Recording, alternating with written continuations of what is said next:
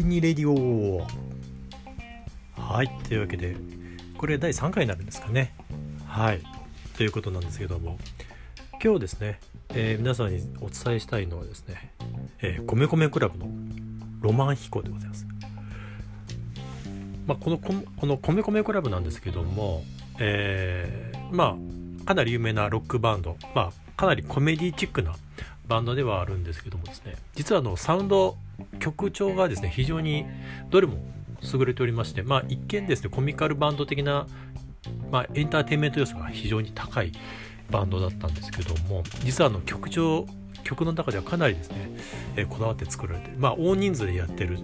バンドですので、まあ、バンドといいますか歌ってる、えー、カルスモッキー C さんなんですけどもまあ、その隣で踊ってる女性、まあ、あのカールスモーキー C さんの妹さんが踊ってますけどもシュークリシュークリームさんだかな、えー、シュークリームスをちょっと真似たみたいですね、えー、ネーミングなんですけども。で、まあ、この米米クラブが歌うですねロマン飛行をぜひ紹介したいなと。であのなぜこの曲を紹介したいかと言いますとですねえー、ちょうど私はあの高校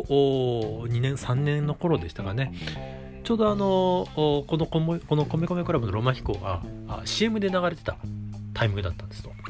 で確かその CM はですね、えー、JAL の沖縄の CM だったとは思うんですけど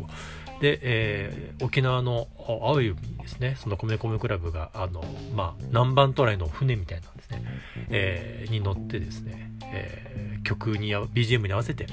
えー、流れてたのがすごく印象的でであのまあ歌いやすい非常に曲なんですよこれカラオケで。でということで漏れなくですね、まあ、当時、えー、私が高校2年3年の頃で流行ってたカラオケ。まあ今もから流行ってますけども。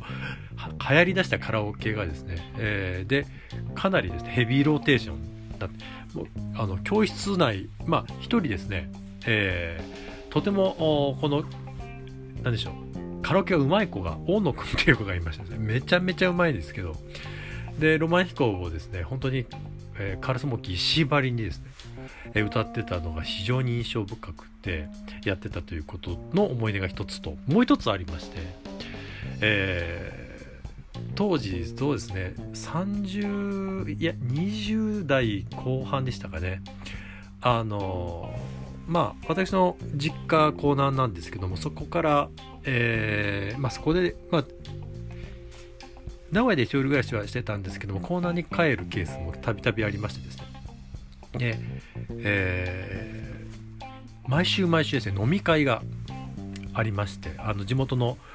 えー、高校の同級生たちとですね高校の時だった同級生たちと飲み会があってその後必ず飲んだ後のあのカラオケっていうかまあカラオケの方がメインだったんですけど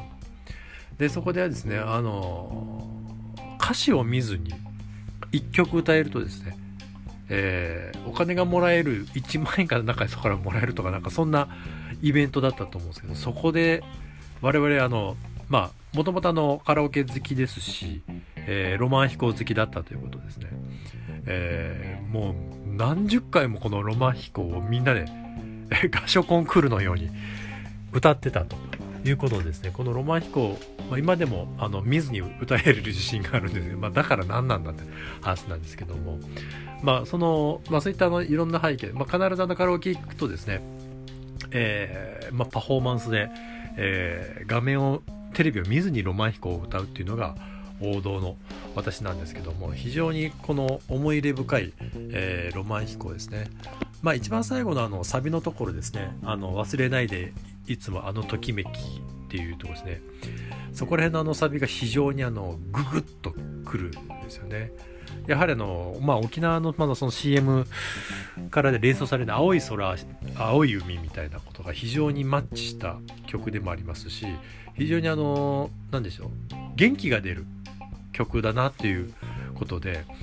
なかなかあの最近の曲でですね、まあ、元気が出る曲っていうまあ少なくなってきた中でですねまあ、若い人にもぜひこのロマン飛行を、まあ、聞いていただいて、えー、ぜひ何でしょうあのこういった曲調も曲調で、えー、人の気持ちって